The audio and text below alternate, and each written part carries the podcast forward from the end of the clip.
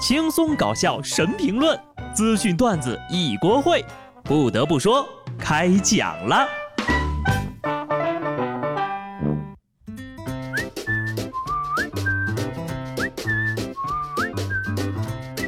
哈喽，听众朋友们，大家好，这里是有趣的。不得不说，我是机智的小布。终于呢，又平安健康的熬过了一个星期。我突然意识到啊，一鼓作气，再而衰，三而竭的意思。他一定是这样的，没有人能在周四还上得动班儿。所以什么时候能够取消周四呢？最近呢，我都没敢午睡了。我想了想呀，敢睡午觉的人那都是真心英雄呀，因为能够一天起两次床，真的需要很大的勇气呀。当然了，做人呢还是要早睡早起，努力工作，一辈子呀肯定不能一直打工。有机会呢，就要给自己干，当老板。聊到这儿，还是得说说那个曾经立下誓言，这辈子不可能打工的周立奇。最开始呢，大家伙都以为他是扯犊子呢，想要在这样的环境下生存下去，怎么可能不打工呢？万万没想到的是，人家说到做到，不打工，直接当老板了。在广西南宁。曾经因多次偷盗电动车意外走红的周立奇出任了电动车公司联合创始人，两张现场签约合影图流出。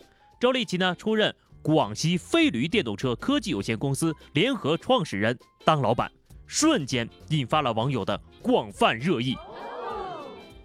这个世界太疯狂，耗子都给猫当伴娘了。不得不说，在电动车的领域里，周老板的实操经验确实多。什么样的车安全性能高？什么样的车偷起来轻便？没有人比他更了解。靠技术入股安全防盗部门，偷车变卖车。那么问题来了，你觉得媒体宣传周立奇做老板是否妥当呢？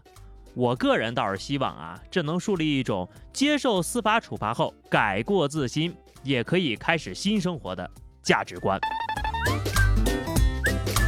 不得不说呀，到底有没有改过自新呢？只有他自己个儿知道。但是能够从事正当的职业，重新开始，虽然说兜兜转转还是和电瓶离不开关系，也许这就是命运吧。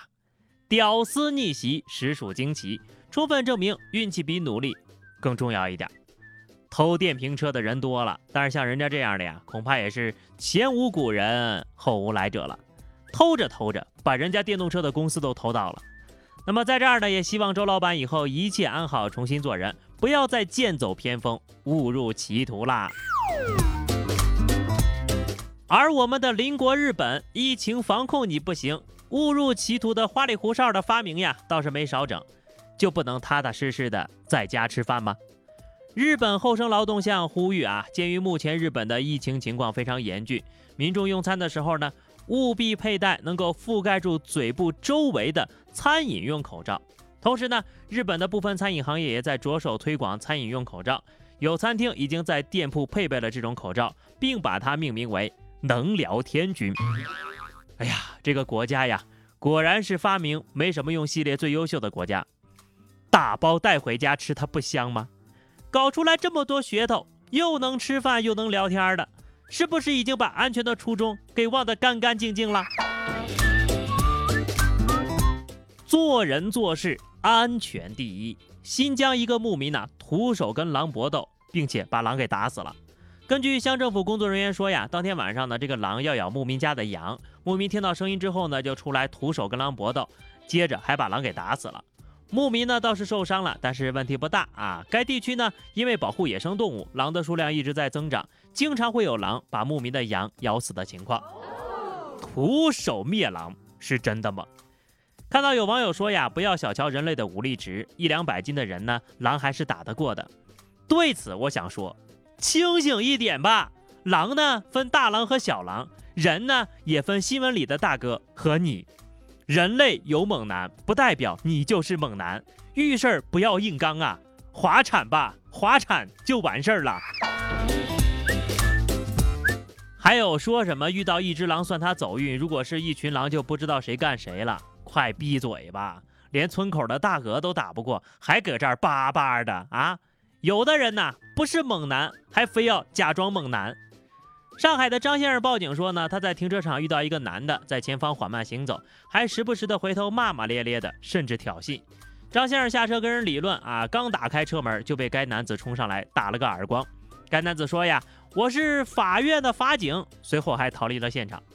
接到报警之后呢，警方很快找到该男子，并在他的车里查获制式警服和军官证、警察证、港澳通行证等若干证件。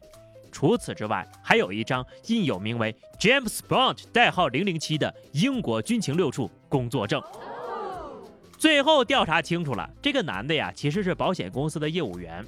他说自己冒充军人、警察，甚至是特工的目的，除了可以向他人炫耀，还能够提升工作的业绩。目前呢，犯罪嫌疑人已经被依法刑事拘留了。听见没？他敢不敢骗不重要，重要的是竟然还有人信。詹姆斯邦德中国分邦，那你真的是邦邦啊！结果呢，原来是保险公司零零七号客服人员，当邦德都开始卖保险。爷清洁了，没有这个气质呀，就别愣装警察叔叔了。前段时间呢，警方抓获了一个冒充警察的人。这位假警察最喜欢干的事情呀，就是穿着警服抓嫖娼。他和同伙呢，先通过交友软件认识受害人，并约对方见面。见面之后呀，他们穿着警服，以抓嫖为由威胁受害人，并且趁机向受害人索取罚金。在看守所里呢，这位假警察说了。自己这么做的目的呀，是因为有一种做英雄的感觉，并表示呀自己是在代替警察来惩罚他们。难怪周老板说的啊是真的呀，里面个个都是人才，说话都好听。哈哈，你说你这么会演戏，应该去当演员呢，没准儿还能给你一张 S 卡。仙人跳就是仙人跳，说的这么清新脱俗。可我怎么觉得你喜欢的不是当英雄的感觉，而是？收罚金的感觉呢？不然呢，你就应该主动把收来的罚金全部上缴给国家。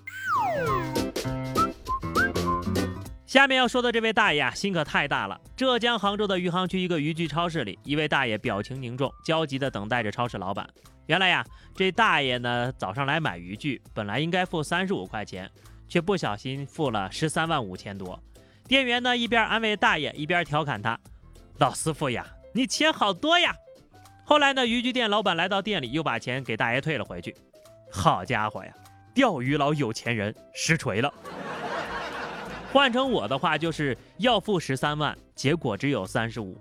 其实吧，我还真这么付过，只是在按确认的时候提示我余额不足。十几万的话，如果我没有算错，应该是六位数吧。好了。这下全国都知道大爷的支付密码是幺三五开头的，也得亏呀，密码是一开头的，不然今天还不得限额喽。